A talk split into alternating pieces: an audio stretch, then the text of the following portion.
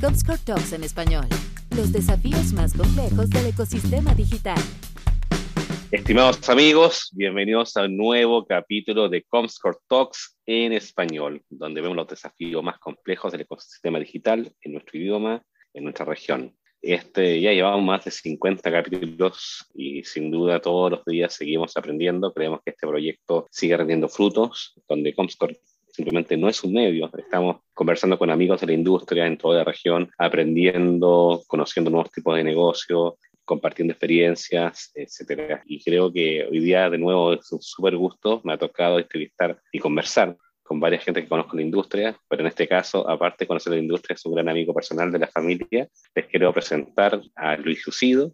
Él es Senior Global Brand Manager en Reserva tu Deuda, basado en México, donde nos conocemos. Ahí, como chisme, nuestros hijos estuvieron en el mismo kinder, así que de ahí nos conocimos con Luis. Llevamos un buen tiempo y bueno, sin duda es un placer tener a alguien de la industria con tanto conocimiento y aparte un amigo en el podcast. ¿Cómo está Luis? ¿Qué tal, Iván? Pues mucho gusto. Acá encantado de, estar aquí platicando contigo. Y bueno, en otras condiciones lo hubiéramos hecho este, con una cervecita, con un pisco, pero bueno, pues creo que lo primero es cuidarse y bueno, pues aquí estamos, ahora sí que encantados para platicar.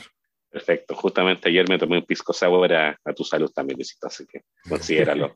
es como acerca. Bueno, justamente ahora estoy en Lima y bueno, estoy ahí en Ciudad de México, y, pero esto no nos impide pasar y grabar este, digamos, este podcast. Bueno, yo te conozco un montón, Luis, tú a mí también, pero nuestra misión es que la gente te conozca. Este podcast se escucha y se ve toda la región, incluso bueno, también en Europa, en, otros, en Estados Unidos. Así que primero nos vamos a basar en la persona. ¿Quién es Luis? La experiencia de Luis en el ámbito de agencia, digital, etcétera. Y después nos vamos a ir a preguntar con respecto a resolver tu deuda. ¿Te parece? Buenísimo, sí, perfecto. Pues mira, yo vengo del mundo de la agencia creativa comunicación. Ahí empecé mi carrera y bueno, pues ahí duré más de 15 años estando en, agencia creativa. Primero estuve en agencia de, grupo, que era Publicis. Ahí empecé mi carrera, Publicis México. Ahí hubo una fusión con una agencia local que era Redondo de Aro. Y bueno, pues ahí este, hubo una fusión interesante con este grupo francés. Después pasé, bueno, ahí llevaba marcas como HP y Mini Cooper, eran como las cuentas más grandes que, tenía por allá. Y después me fui a BBDO. En BBDO estuve más de 12 años y bueno, pues ahí prácticamente hice toda mi carrera. Ahí estuve como líder de negocio y bueno, pues llevaba cuentas como ExxonMobil, eh, WhatsApp, eh, Scotiabank, eh, el mismo HP. Ahí cambió negocio de de Publicis a, Omnicom. Y bueno, pues ahí, entre algunas otras marcas, este, PepsiCo también, varios años estuve ahí en el mundo de las bebidas. Y bueno, pues básicamente, te digo, estuve ahí en el área de, negocio, liderando esos negocios para, eran negocios globales, pues me tocaba interactuar mucho con equipos este, globales y de toda la región. Y también en el Inter estuve también dando clases en la Universidad Panamericana la materia era innovación en medios digitales, whatever that means, ¿no? Porque este, era como pues diferentes temas este, relevantes y los pegas y los metes en una materia, ¿no? Entonces, realmente me dijeron, a ver, no hay un temario, este, ellos me dijeron, puedes hablar desde el telégrafo hasta el Internet. Yo dije, bueno, pues eso mejor lo dejamos para una clase de comunicación, de historia de la comunicación. Este, y bueno, pues ahí enseñábamos de todo, ¿no? Desde cómo armar un sitio web, usar los analytics, este, y bueno, trataba de hacerlo lo más interactivo posible ahí con los alumnos. Ya después no me daba la vida para continuar con las clases. Este, y bueno, pues ya lo dejé ahí un poco de lado, pero bueno, sí tuve ahí una etapa de, de maestro. No, maravilloso, Luis. Y bueno, tú sabes que a mí también me gusta hacer clases, estar en contacto con gente. Bueno, en este ámbito, en este ámbito de contexto pandémico también, incluso también como estamos ahora, vía Zoom o la plataforma que sea. Oye, y después ese cambio a cliente final, ¿no? A liderar la marca de alguien como de la empresa mexicana FinTech Reserva tu Deuda. Yo la conozco bastante bien, como vivo en México, pero cuéntanos un poquito de ese negocio, de la empresa, los países que está atendiendo y después tu rol ahí. Claro, pues mira, Resuelve tu Deuda es una compañía que está enfocada en atender un mercado que históricamente pues siempre se ha como marginado. Es esta gente, ayudamos a personas que tienen problemas de sobreendeudamiento, es decir, personas que ya no, que tienen deudas y ya no las pueden pagar, ¿no? Y es el modelo, se llama reparación de deudas. Entonces, ¿cómo funciona? Es, les vamos a hacer primero un análisis a, a, las personas, ¿no? Vamos a ver sus finanzas, cómo están, cuáles son sus ingresos y cuáles son sus deudas. Entonces, nosotros analizamos esa situación y normalmente la gente se acerca con nosotros, pues porque ya no puede pagar las deudas. Entonces, les vamos a hacer un plan con base en ese análisis en el cual, pues mes a mes van a estar ahorrando en una cuenta de ahorro. Entonces, por ejemplo, si tú debías X cantidad en una tarjeta de crédito o en varias tarjetas, nosotros, eh, si el pago mínimo eran, por ejemplo, 5 mil pesos, nuestro programa normalmente lo hacemos de la mitad de ese, de ese monto. ¿Para qué? Para que realmente el cliente pues, pueda sí comprometerse y, realizarlo. es decir, si ya no podía pagar esos 5 mil pesos al mes, pues bueno, este, difícilmente va a seguir haciéndolo si lo hacemos una cantidad similar, ¿no? Entonces, el cliente va a estar ahorrando mes a mes. Con eso nosotros nos sirve para ir con sus acreedores y negociar las deudas, ¿no? Le decimos, a ver, esta persona tiene este, esta deuda contigo, este, está ya ahorrando y está en nuestro programa, y pues negociamos un descuento en sus deudas. Estos descuentos pues, varían un poco también entre país y país, pero normalmente pues, podemos lograr entre un 50 a un 70% de descuento en el monto de sus deudas. Ahora, ¿cuál es el, el catch aquí? Que la gente como ya no puede pagar sus deudas, pues se ve este, afectado su buró, ¿no? Va a tener esas marcas negativas en su buró, este, pero de eso a este, pues, no pagar sus deudas, pues bueno, con este programa el chiste es que poco a poco la gente pues, se vaya reincorporando al sistema crediticio, uno para limpiar su, historial, decir, ya estas deudas este, que, ya tenía, este, que ya no puedo pagar, bueno, pues ya están saldadas, se marcan con una clave este, 97 y si el cliente tiene buen comportamiento durante todo el programa, lo que podemos hacer es ofrecerles un crédito. ¿Para qué? para que ese crédito reporte a Buró de forma positiva y poco a poco estamos resarciendo su historial crediticio. ¿No? Entonces creo que el modelo tiene como varias ventajas, tanto para los bancos, que les ayudamos a recuperar cartera, para el cliente, que le ayudamos a, salir de, deudas y de ese bola de nieve de, problemas que no, no puede salir con sus propios medios, y pues bueno, estamos también reincorporando a ese cliente al sistema crediticio, ¿no? Que si bien, pues si alguien ve su historial y dice, a ver, esta persona tiene esa marca negativa en buró, yo no la voy a prestar.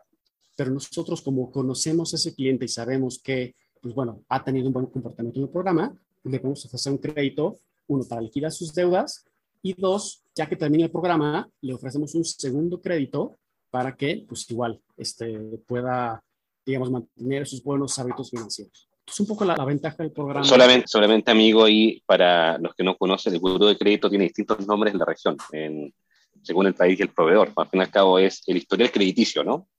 Exactamente. El fichero de morosidad, o, como se llamen en cualquier mercado, pero sí es, es, este reporte que se tiene de todas las instituciones financieras que prestan dinero para que, pues bueno, vean el comportamiento de los clientes para decir, a ver, si es un cliente que le puedo prestar y hasta cuánta cantidad le puedo prestar. Eso, digamos, como ese termómetro para saber cómo manejar los, los dineros.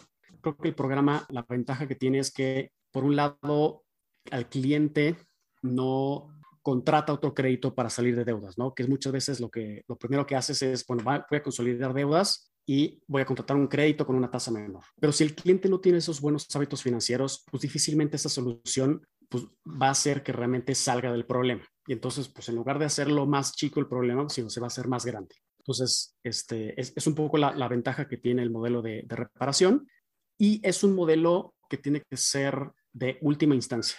No es decir, bueno, listo, le debo este, 20 mil pesos al banco, no quiero pagar y quiero pagar con descuento. Pues no. ¿Por qué? Pues porque va a tener esa repercusión negativa en tu historial y entonces tiene que ser como la última solución a la cual el cliente pues tiene que, acceder, ¿no? Pero pues siempre es bueno saber que hay como este último recurso y bueno, pues siempre este, es, es bueno contar con eso. Maravilloso. Oye, y un poco de la empresa, dónde está, dónde nació, un poco la historia y después ya me cuentas un poquito de tu rol ahí. Claro. Pues mira, Resuelve tu deuda nace en el 2009, nace en un año de crisis también. muy similar a lo que estamos viviendo hoy día. Este, los mercados derritiéndose por todos lados, este, intereses este, hasta los cielos y bueno, pues deudas también por todos lados, ¿no? Entonces, la historia es, bastante curiosa. Dos compañeros que se fueron a estudiar la, la maestría en Stanford trajeron el modelo de Estados Unidos y del Reino Unido, ¿no? El modelo de reparación. Hicieron un análisis para saber si en México podía jalar. Y te digo, en este contexto de crisis, decidieron emprender en lugar de decir, bueno, pues voy a tomar alguna posición en alguna este, financiera o en algún fondo. Entonces, eh, nace en 2009 aquí en México y bueno, pues de ahí empezamos la, expansión este, y bueno, un poco la, la, estrategia ha sido expansión global, ya que pues es un mercado limitado. No poder ofrecer el producto a todas las personas, sino realmente tiene que tener estas características de pues una deuda con cierto monto y pues bueno, que esté esa persona en esta situación de sobreendeudamiento, la expansión del negocio pues ha sido de forma geográfica. De ahí se expandieron a Colombia, luego España, Italia, Portugal y recientemente este año estamos abriendo las operaciones en Brasil, ¿no? un mercado también bastante grande o el más grande de Latinoamérica. Y bueno, pues es un poco también la, apuesta de la, de la compañía en este 2022. Perfecto. Oye, y ¿Y cuál es el aporte ahí de, Luis, como, digamos, con tu expertise en, en, agencia y llegas directamente a un cargo en cliente final? Como primero cuéntame el cambio y primero las funciones, obviamente, que estás tomando. Sí, pues mira, fue un cambio que yo siempre tenía como la, la cosquillita, estando del lado de agencia, pues irme del lado del cliente, ¿no? Sobre todo porque, pues creo que parte del, éxito que he tenido en mi carrera siempre ha sido pues el, tratar de hacer fit con la cultura del cliente, ¿no? Si es un cliente de una petrolera, bueno, pues este, haces fit con ellos y este, pues tratas de entender un poco la, cultura, ¿no? Entonces creo que desde ese lado de negocio siempre pues trataba de, moldear un poco mis skills a los del cliente, ¿no? Entonces, en este caso, pues bueno, siempre estaba como esa cosquillita. Se dio la oportunidad el año pasado de integrarme aquí con, con Resuelve y creo que ha sido una experiencia bastante buena, ¿no? Normalmente estos cambios entre personas de, que vienen del lado de agencia al lado del cliente se darán un poco más temprano, es decir, este, en puestos un poco más junior, es más fácil esa transición de ir de, de agencia al lado del cliente. Sobre todo porque ya estando de este lado, aunque tuvieras todo el conocimiento del lado de agencia de cómo funciona la empresa, cuáles son los procesos, cuál es el producto, creo que siempre falta conocer la operación y realmente las tripas de adentro para realmente pues, saber de dónde le está doliendo en términos de comunicación. Decir, a ver, aquí hay una oportunidad para sacar este, una comunicación, un producto, este, algo, ¿no? Entonces, pues bueno, ese cambio se dio el año pasado y un poco el, rol que tengo es pues, con el desarrollo de la marca en todos los países. Resuelve, digamos, la, marca resuelve tu deuda, pues de repente es, complicado llevarla a otros mercados con el mismo nombre, ¿no? Es decir, se llama Resuelve tu deuda. Entonces, cuando, cuando vamos al, mercado italiano, pues no se puede llamar este, Resuelve. Entonces, optamos por traducir el mismo nombre este, en el idioma local para que sí tenga esa relevancia, ¿no? Sobre todo porque es una categoría pues, en la cual no existe un referente todavía. Es decir, a ver, tú le preguntas a cualquier persona y dices, a ver, ¿conoces el, segmento o la categoría de reparación de deudas? Y la mayoría pues te va a decir, no tengo ni idea de qué es eso, ¿no? Entonces, un poco la, estrategia que se siguió fue esa, para que realmente tuviera esa conexión local y que la gente sepa de qué va esto, ¿no? A ver, los ayudamos en deudas, ¿no? Entonces, un poco es, por ahí ese sentido. Entonces, mi labor ahí en Resuelve, te digo, es como el desarrollo de la marca, más en las partes altas del funnel, es decir, toda la parte de awareness, construir las credenciales de la marca. Estoy enfocado en eso y hay un equipo de adquisición que, bueno, pues ya se encarga de meter el balón este, y, bueno, traer toda la, estrategia de leads de, de, la compañía. ¿Cómo es el desafío de crear una marca joven ¿no? y manejar una marca joven, una marca de tecnología y una marca que te tocó justamente, tú entraste en pandemia, me acuerdo el año pasado, por ahí, por marzo, si no me equivoco, en plena pandemia, ahí a, a trabajar, digamos, como líder de marca. ¿Cómo ha sido ese desafío, Luis? Pues mira, yo creo que es como diferentes factores, ¿no? Uno es, pues, como dices, una compañía pues, que es realmente joven, que pues si viene de, de, ser una startup y de ahí, pues bueno, ha tenido este crecimiento de expansión global, Hoy día somos más de 1.500 empleados a nivel global y, sin embargo, pues bueno, tienes que como que entender en dónde están parados ellos en el desarrollo como compañía, como tal, ¿no? Entonces creo que ese sentido, la marca y, los mismos procesos que tenía la, compañía, pues de repente este, no, eran tan establecidos con los procesos que a mí me tocaba este, trabajar, ¿no? Un ExxonMobil, un, un WhatsApp, compañías grandes y, reconocidas por su marketing, pues acá llego, digamos, yo con todo ese conocimiento, pero pues tratando de, de, entender en dónde están, ¿no? Y partiendo de ahí, pues me tocó desde entender al consumidor, de decir, a ver, este, hacer, vamos a hacer un estudio para conocer este, cómo perciben la categoría. A veces, muchas veces se obviaban cosas, decir, este, a ver, nosotros creemos que estamos aquí en esta posición de mercado y pues de repente te das cuenta que no. Entonces es, es interesante y, es padre como llevar todo ese conocimiento que, que me tocó y para desarrollar marcas ya establecidas y de más de 100 años este, en una marca que pues apenas tiene 12 años y pues tener toda esa implementación de, de procesos y demás, ¿no? Creo que en el mundo del marketing moderno, yo veo la evolución y la relación entre agencias y clientes, creo que tenemos que llegar a un modelo híbrido, ¿no? Ni los modelos 100% in-house este, funcionan perfecto, ni los modelos pues 100% agencia y cliente separado, pues creo que también tienen sus áreas de oportunidad. Creo que el modelo híbrido y algunas marcas y algunas agencias están optando por tener eso este, creo que es en donde mejor funciona, ¿no? Porque tienen los skills de una agencia de comunicación, que tienen pues creativos, que están involucrados en muchas marcas y digamos como esa frescura en ideas.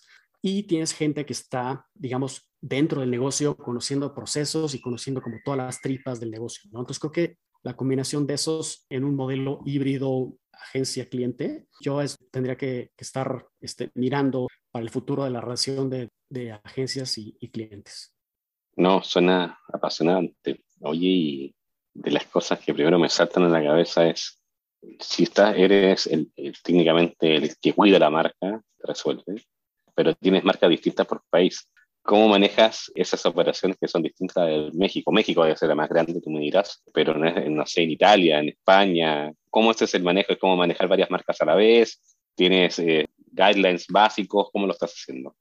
Pues mira, tratamos de centralizar lo más que podamos aquí en la operación de México. Realmente el, equipo grande está basado aquí en México en términos de recursos creativos y recursos más como de, planeación. Entonces, tenemos aquí como la, la, operación grande y tenemos contactos locales en cada uno de los países para temas de community management y conocimiento local. Y sobre todo nos hemos dado cuenta que los mercados, aunque estén pegaditos, por ejemplo, España y Portugal, decíamos, bueno, listo, son mercados muy similares, el consumidor es similar y nos hemos dado cuenta que no. O sea, aunque estén frontera con frontera, son dos universos diferentes. Este, entonces, ahí está parte del reto que tenemos, que aunque pues tratemos de adaptar y ser una marca global, aunque se consuma de forma local con un nombre local, este, creo que el, éxito está en pues, adaptar realmente a, las necesidades del mercado. A veces el modelo global de, a ver, es una sola, un solo arte para todos, pues de repente, aunque lo, lo hacemos, la traducción en el idioma, pues no, no, funciona del todo. Entonces, pues bueno, siempre va a haber oportunidad para, para que ese trabajo global, pues tenga ese sabor local. ¿Y no se ha intentado tener una marca tipo global. O sea, debe ser algo que hayas puesto en la mesa de repente, algo que sea una marca que no tenga que ver con el nombre en español. O sea, debe ser una problemática también interna ahí contigo, con los dueños, etcétera, ¿no? Sí, sobre todo, este, si hay por ahí este, planes para pues, hacer nuevos productos y, nuevas aplicaciones. Entonces, por ahí sí se está pensando un proyecto ya con esas vías de decir, pues bueno, es una sola marca y que se consuma de la misma forma en todos los mercados pero bueno, pues siempre este, está el, el reto de realmente llevarlo a cabo, ¿no? Y, sobre todo en los mercados en los que operamos, pues no son de, habla, son de habla latina, entonces, este, pues muchas veces el tratar de hacerlo global, pues te lleva a, pues bueno, mi marca tiene que ser, pues digamos, en inglés, ¿no? Entonces, a veces también existe ese rechazo, ¿no? Entonces, ponerle en una balanza de, bueno, ¿qué queremos? ¿Relevancia local o esa este, masificación de, la marca. Oye, Luis, y eh, fintechs y bueno, y todas estas empresas que basan, bueno, que son empresas de finanzas que usan tecnología como ustedes, están hot. Y justamente cinco de los seis unicornios mexicanos son fintech. Y eso obviamente creo que debe ser un aliciente para ustedes también de unirse a ese selecto grupo. ¿Crees que seguiremos viendo más empresas en esta industria clasificadas con ese estatus? ¿Ustedes cómo se sienten ahí? Debe estar, bueno, yo creo que un negocio creciente, pujante, amplificado fuera de México también. ¿Cómo lo ves? Pues mira, el, tema fintech, podríamos hacer toda una plática acerca de eso. Creo que es el rubro en donde hay que, hay que estar ahorita, ¿no? Creo que fintech ha abierto mucho, sobre todo en el tema de finanzas, ha cortado esa brecha que existe entre la banca tradicional y el cliente que necesita una solución financiera. Por ejemplo, aquí en México, más o menos una tercera parte de la población tiene acceso a un producto bancario o está bancarizada no necesariamente significa que use ese producto bancario. Puede ser alguien que pues, la ve en su cuenta de nómina y está por ahí perdida, pero no la usa, ¿no? Más del 80% de las transacciones en México son en cash. Entonces, eso también pues, este, dificulta mucho el poder abrir, digamos, la, oferta de productos financieros. Entonces, creo que el tema fintech, si bien por el tema de, de facilidades en la regulación, pues es mucho más fácil abrir una aplicación de prestar dinero que abrir un banco, sobre todo pues, por todo el tema de, regulación. Entonces creo que, pues sí, ahorita en México pues hay más de 500 fintech, este, unas buenas, unas malas, unas regulares, pero creo que este, pues, por lo menos todos los fondos que, este, importantes pues, están mirando a México como un mercado con mucho potencial, ¿no? Y cada semana pues, hay una noticia de el próximo unicornio, ya está la empresa, este, porque logró una evaluación pues, arriba de los mil millones de dólares. Entonces, creo que este, esa apertura de, de, servicios financieros pues, le hace bien al país, este, sobre todo pues, porque le quita un poco el, esa barrera que tenía el servicio financiero como de, bueno, pues yo soy el banco y yo soy el único que te puede prestar dinero. Entonces la gente lo que hacía pues era buscar una solución pues, que no tenga nada que ver con el banco. Entonces iba a una este, tanda local, este, o le, con mi vecino le presto dinero, o me voy a empeñar este, la televisión y entonces ahí agarro dinero y con eso pues puedo pagar la colegiatura y demás. Entonces creo que todo ese mercado pues ahora puede acceder a productos que pues, en su celular en 20 minutos haces la aplicación y este, tienes el dinero al día siguiente. Entonces, este, pues creo que ese es, te digo, abre una, una brecha importante este, en la inclusión financiera de todo el país y bueno, pues todo el potencial de crecimiento que existe la democratización de las finanzas. Al fin y al cabo, como tú bien dices, si hasta 30%, lo vemos también en números de Comscore, más o menos 25, 30%, bueno, 30% bancarizado, porque tiene un producto bancario. Nosotros vemos más o menos que 25% de la población mayor de 18 años en desktop y mobile se meten a un sitio de banca. Entonces, en el caso de México, muy, mucho más abajo que Brasil, que Chile, Argentina, que varios países de la TAM. Sea, en particular México tiene esa característica y las opciones para las fintechs, para atender todo ese mercado que no está bancarizado por a veces motivo, por desconfianza, lo que sea, o por quizás no, por los montos, por deuda o por el manejo de periodos que están acostumbrados, creo que es una oportunidad enorme para las empresas como ustedes. Y más encima, yo creo que a nivel de gobierno hay otro tema, dice ahí también, entre tantos efectivos se pierden impuestos, así que también creo que es también una oportunidad para el gobierno, pero también para que recolecte más con más gente bancarizada, ¿no? Claro, y, sobre todo porque también, digo, no necesariamente tienen que ser este, servicios financieros, sino bueno, pues también este, seguros o este, el rollo inmobiliario. Y en ese sentido, por ejemplo, nosotros estamos pues abriendo, ahora sí que si puedes clasificar las fintech, bueno, te pueden salir muchas clasificaciones, ¿no? Pero nosotros creo que nos hemos especializado pues obviamente en conocer a este consumidor que tiene deudas, que tiene problemas y ayudándolo, ¿no? Con diferentes soluciones. Entonces, en ese sentido, nosotros pues estamos haciendo lo que llamamos una DevTech, una empresa especializada en deuda o en productos o soluciones que tienen que ver con deuda y ayudados de toda la plataforma tecnológica que tenemos.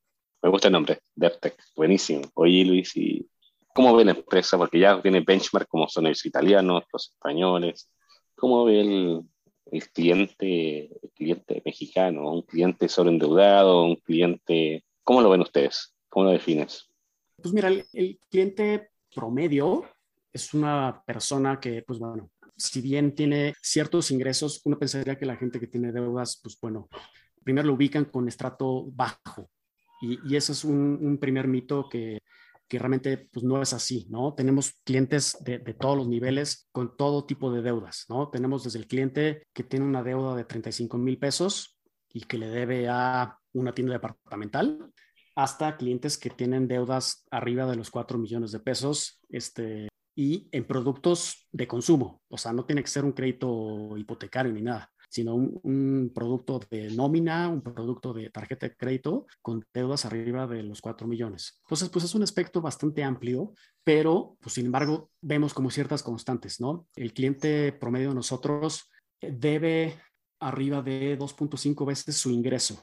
Entonces, este, mm. más o menos el ingreso promedio del cliente está entre los 15 mil y 18 mil pesos y su deuda está arriba de 140, 150 mil pesos. Entonces, y principalmente, más del 60% de nuestros clientes, la razón de esas deudas, pues es una mala administración de sus finanzas, que pues nadie se preocupó por este, enseñarle cómo usar un producto de crédito, este, muchas veces usan la tarjeta como pues, un ingreso adicional, cuando no, no debería ser así. Y bueno, pues este, te digo, más del 60% es por una mala administración financiera. De ahí, obviamente, en la pandemia, pues sí hubo este, muchos casos en los cuales, pues bueno, gente que vio reducido sus ingresos y a partir de eso, bueno, pues se vieron la necesidad de, o, o tenían la situación de, pues ya, ya no puedo pagar mis deudas, ¿no? Entonces, sí vimos ahí, por ejemplo, un, un, aumento en casos de deuda pues, en el año de pandemia, ¿no? Hubo así un pico importante en, en, el número de clientes que buscaron nuestros servicios.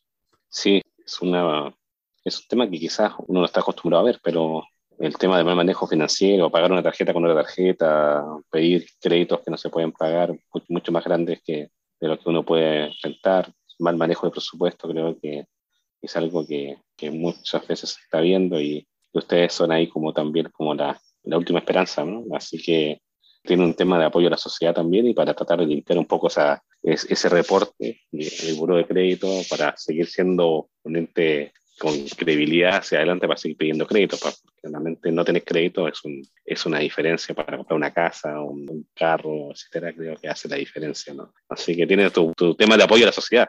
Sí, y, y, la verdad, digo, cuando los clientes terminan el programa y, y, salen de deudas, pues obviamente parte del programa es que pues, tengan ese hábito del ahorro. Si ya les hicimos eh, de su programa que mes a mes estuvieran ahorrando, pues muchos se quedan con ese hábito y pues ya, obviamente después de que, que, sales de deudas, no quieres saber nada de este, una nueva tarjeta de crédito y demás, ¿no? Sí es importante resarcir ese historial crediticio para que, bueno, puedan otra vez volver a usar de forma responsable los, los productos financieros, pero este, sí los clientes salen pues como muy agradecidos de este, pues, hábito que salen después de, de tener el, el programa.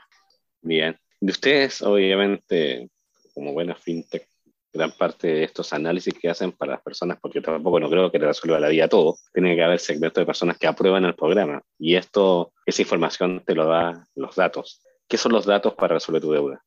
Pues mira, al ser una empresa este, con un componente tecnológico bastante importante, prácticamente todas las decisiones se toman basados en, algún dato. De ahí a veces también se peca de tenemos data para todo. El chiste es cómo la usamos y cómo la transformamos para realmente en un accionable que ayude al negocio. Entonces, pues digo, desde el lado de, marketing, creo que siempre la, las decisiones pues, están basadas en, este, en algún dato. Hacemos todo el, el, análisis del consumidor y de ahí, bueno, pues perfilamos este, campañas con audiencias específicas.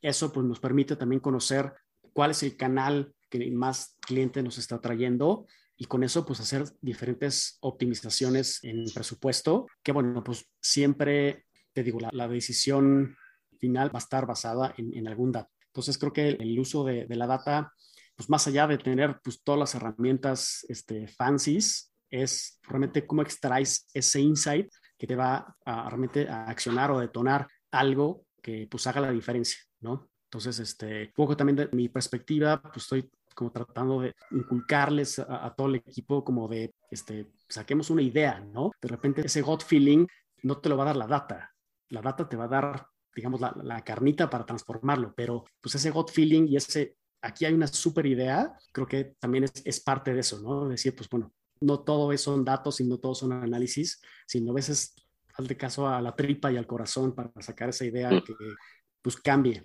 Maravilloso. Luis, dentro de la importancia de los datos, nosotros consideramos también que, que la investigación es un proceso clave en el conocimiento de los consumidores tenemos orgullo también de como Comscore trabajar con ustedes hace tiempo en este tipo de proyectos para entender al consumidor, focus digitales, análisis de marca, etc. Me encantaría que tú compartieras esa experiencia pensando de por qué una empresa como usted, una empresa joven de tecnología, toma decisiones de, generar este tipo de estudios para apoyar la toma de decisiones.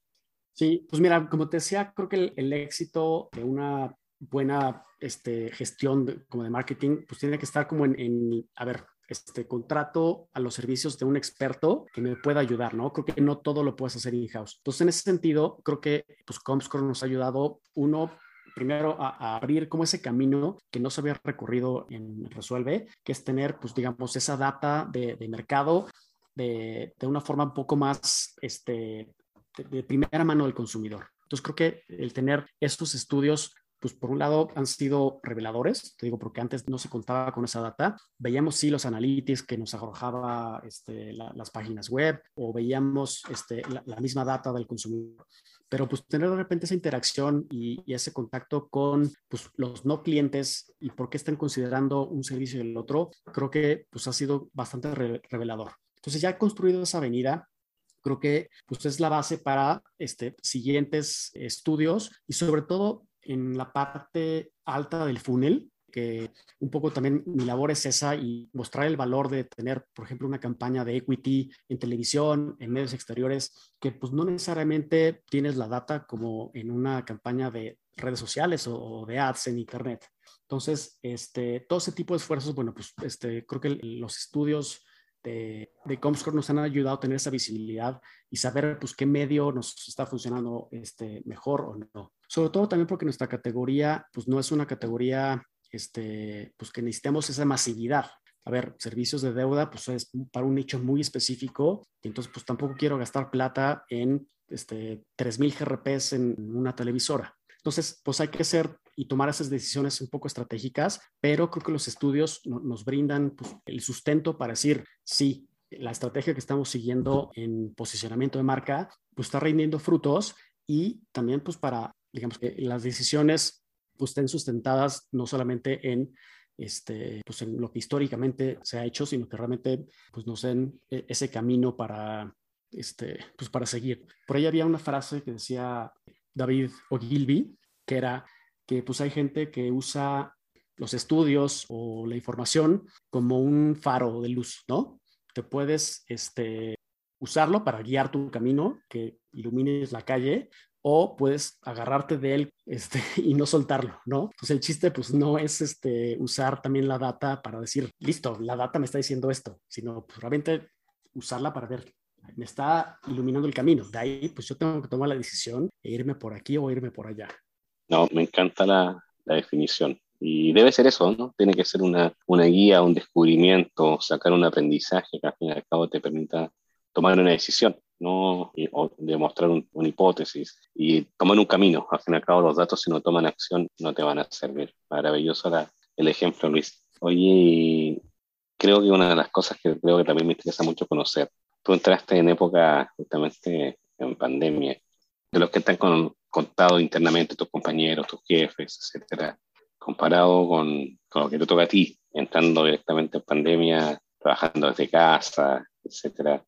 ¿Cómo cambió la compañía? ¿Cómo se adaptó la compañía a esta nueva realidad que estamos viviendo todavía, que todavía no se acaba? Sí, pues mira, yo creo que la compañía creo que estaba ya como en esos pasos acelerados de pues, ser una compañía realmente que pudiera funcionar desde donde sea. Entonces creo que llegó la pandemia y pues no se paró ningún día la operación. O sea, nosotros este, seguíamos y algo que sí vimos pues solamente fue el aumento de, clientes, ¿no? Este, creo que nuestros servicios, pues sí, este, veías el pico en tendencia de la gente se quedó sin, trabajo y bueno, pues buscaba alguna solución para el tema de, las deudas. Entonces yo creo que la, compañía se supo adaptar. Sí hubo ciertos retos, sobre todo en los equipos de servicio y de ventas, que llegó un punto que pues ya la cultura pues se empezaba a perder. Entonces, sí había un reto de pues, realmente mantener esa identidad y al equipo motivado cuando ya llevas 12, 20 meses encerrado en, en casa este, y que no tienes pues, realmente esa conexión y esa interacción que puedes tener entre los equipos de una forma viva, ¿no? Al final, bueno, pues este, como todos los retos, pues, este, le dimos la vuelta y poco a poco, mientras las condiciones lo iban permitiendo, bueno, pues se pudieron este, ajustar y adaptar los, los procesos. Pero, y, sobre todo en, mi equipo, que pues mi equipo no solamente está aquí en México, sino está en España, en Colombia, en, en Italia, pues bueno, ahora sí que es el, el, día a día estar en reuniones virtuales y, pero bueno, siempre falta esa reunión global que todos nos vemos en algún lugar, ya se podrá, pero bueno, pues creo que siempre los retos de, de, esta pandemia, pues es eso, ¿no? Tratar de estar pues conectado y enganchado realmente con la empresa y que puedas sentir la cultura, este, a pues estar 100% remoto, ¿no? Y sobre todo, pues yo entré de forma remota, o sea, un día estaba en mi casa sin trabajar, el día siguiente ya estaba trabajando. Entonces, como que no es ese cambio de, a ver, el primer día de clases, que vas y conoces a los compañeros y aquí está tu equipo y demás, ¿no? Eso como que pues siempre se, extraña. Se extrañó, claro. Y también, como tú, igual, no sé, estos chicos de la universidad que partieron de su primer año de universidad y no conocen a nadie, imagínate. O sea, sí es un contexto totalmente distinto, ¿no? Oye, Luis, ya llevamos 50 minutos conversando, maravilloso. Siempre para la gente que nos escucha tratamos de, de darles tips de cómo ser mejor siempre en lo que están haciendo, en marketing.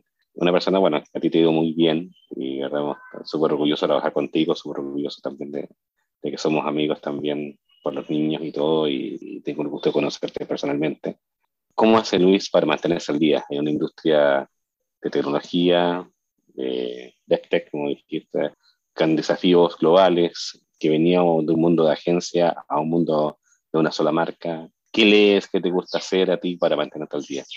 Pues mira, yo creo que ahorita también este, la pandemia da como grandes oportunidades, sobre todo en el tema de, de aprendizaje. Creo que ahorita puedes tomar un masterclass con cualquier gurú de marketing este, por menos de lo que te cuestan tres cafés. Entonces, creo que esa posibilidad, pues antes no estaba tan vigente. Entonces, este, creo que todas las plataformas digitales de aprendizaje pues, siempre son muy buenas para mantenerte al día. Siempre hay algún curso gratuito o pagado. Si no, siempre está el maravilloso este, YouTube, que ahí puedes aprender, este, es el gran maestro de, todo.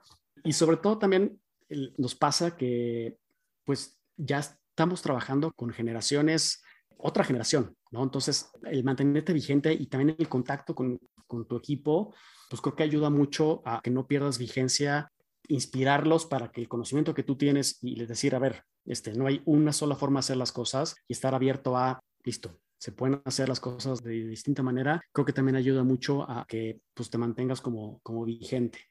Y pues sí, yo creo que eso. Maravilloso. Sí, yo también tengo equipos que son mucho más jóvenes y traen otro chip para hacer las cosas y hay que dejarse aprender, hay que dejar de desaprender y aprender nuevamente y nuevos métodos y, no te das cuenta que quizá uno aporta con la experiencia y los otros te aportan con la vitalidad y con las ideas nuevas y creo que ahí se forman los equipos ganadores, ¿no? Y, bueno, yo creo que el, este, o sea, siempre va a haber cosas que no tienen una vigencia, una temporalidad. Y yo siempre, por ejemplo, en mis equipos les pido decir que todo sepamos en dónde está y que no tengas que estar corriendo para buscar el archivo o el proyecto o lo que sea. Dos, creatividad.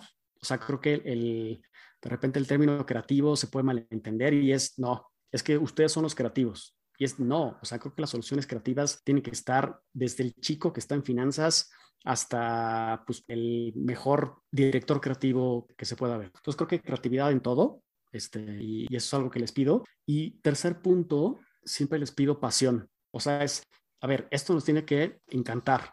Este, si no, pues bueno, ahí hay otras oportunidades, pero pues creo que siempre la, pasión pues denota este, a la persona que dices, híjole, a ver, este chico tiene hambre y este, se quiere comer el mundo, ¿no? Entonces, este, pues son esas tres cosas las que siempre trato como de, de sacar del equipo y bueno, que estemos todos en el mismo canal.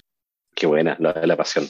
Estoy totalmente de acuerdo. Creo que eso hace que, como siempre lo lo he dicho ¿no? Hace que la diferencia que el domingo te acuestas por un, por un lado la gente sin pasión, diga qué desgracia es lunes mañana, versus que, espectacular que mañana es lunes y vamos a seguir navegando. Así que muy de acuerdo con eso, Luis.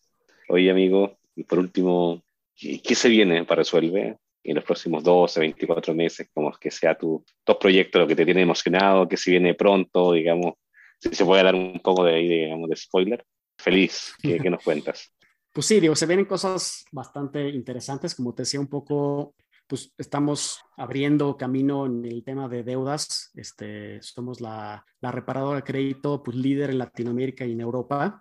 Creo que Brasil va a ser un proyecto que nos va a catapultar a este, al, digamos, una forma exponencial. Y con eso pues, buscamos ser una plataforma. El cliente puede encontrar pues, no solamente una solución, sino que puede encontrar pues, todo un mundo de, de posibilidades ya sea de nosotros, de alguien más, pero obviamente nosotros como expertos en el tema podemos asesorarlo y decirle, a ver, el camino correcto es para acá. A ti no te conviene esto, mejor vete para allá. Entonces creo que esa expertise que tenemos en conocer a ese cliente que tiene deudas, que tiene problemas y sabemos cómo ayudarlo, creo que eso, pues bueno, va a ser una, una plataforma que nos va a, realmente a llevar al otro nivel.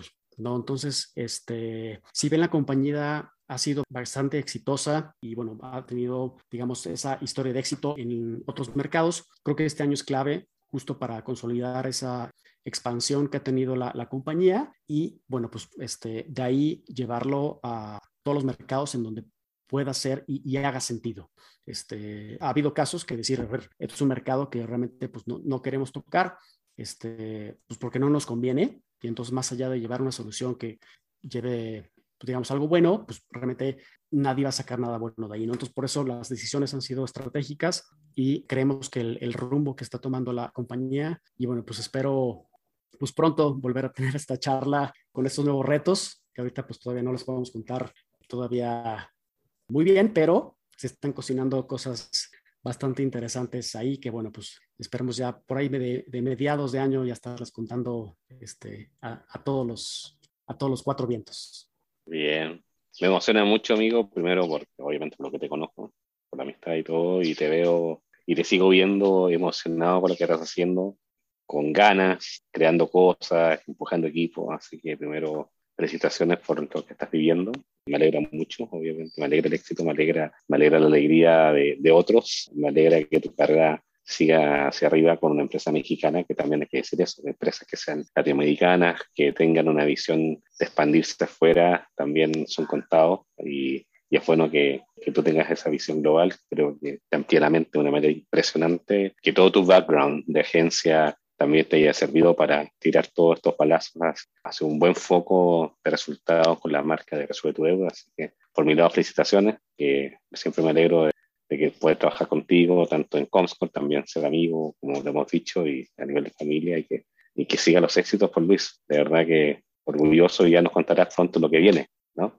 Sí, no, este, gracias a ti, Iván, por el, tiempo. También este, ya se, extrañan pues, echar esta conversación, te digo, con, un, con unos piscos. Pero sí, la verdad es que súper contento de estar por acá. Creo que el tener ese background de agencia pues me ha servido mucho y sobre todo en este mundo fintech y esta revolución que estamos viviendo este, financiera, pues bueno, creo que es bastante emocionante estar dentro de eso. Hay muchos retos, hay por hacer mucho y bueno, pues ahí hay que seguir trabajando y pues sobre todo reunirte con personas y con equipos que realmente este, pues hagas una alianza estratégica y realmente pues haya esa comunicación que, sirva para los negocios. Este, yo siempre creo en, las relaciones y que en los negocios los hacen las personas, no las compañías. Entonces, el rodearte de esas personas, este, creo que siempre es bueno y tener esas conexiones. Y bueno, pues ahorita este, creo que nos, nos ha servido mucho también toda la ayuda que hemos tenido de, de, Comscore. Y bueno, pues estamos ahí picando piedra, este, como el Titanic, este, rompiendo ahí hielo. Sí, pero gracias. Gracias nuevamente, Luis, por el tiempo. Yo sé que siempre andas corriendo y gracias también por la paciencia porque te lo queríamos hacer en, hace un buen rato, pero bueno, temas familiares, a veces emotivos, largo de contar, bueno, lo íbamos moviendo y al fin lo pudimos hacer. Nosotros felices y también muy agradecidos de toda la gente que nos, nos escuchó en este Comsort en español. Estuvimos con Luis Lucido, de Resuelve tu Deuda. Así que muchas gracias por el tiempo, Luis. Un gran abrazo, cuídense mucho y que sigan los éxitos, amigos. Perfecto, gracias, Iván. Aquí un gusto estar en Comscore Talks. gracias. Chao. Comscore Talks en español. los desafíos más complejos del ecosistema digital.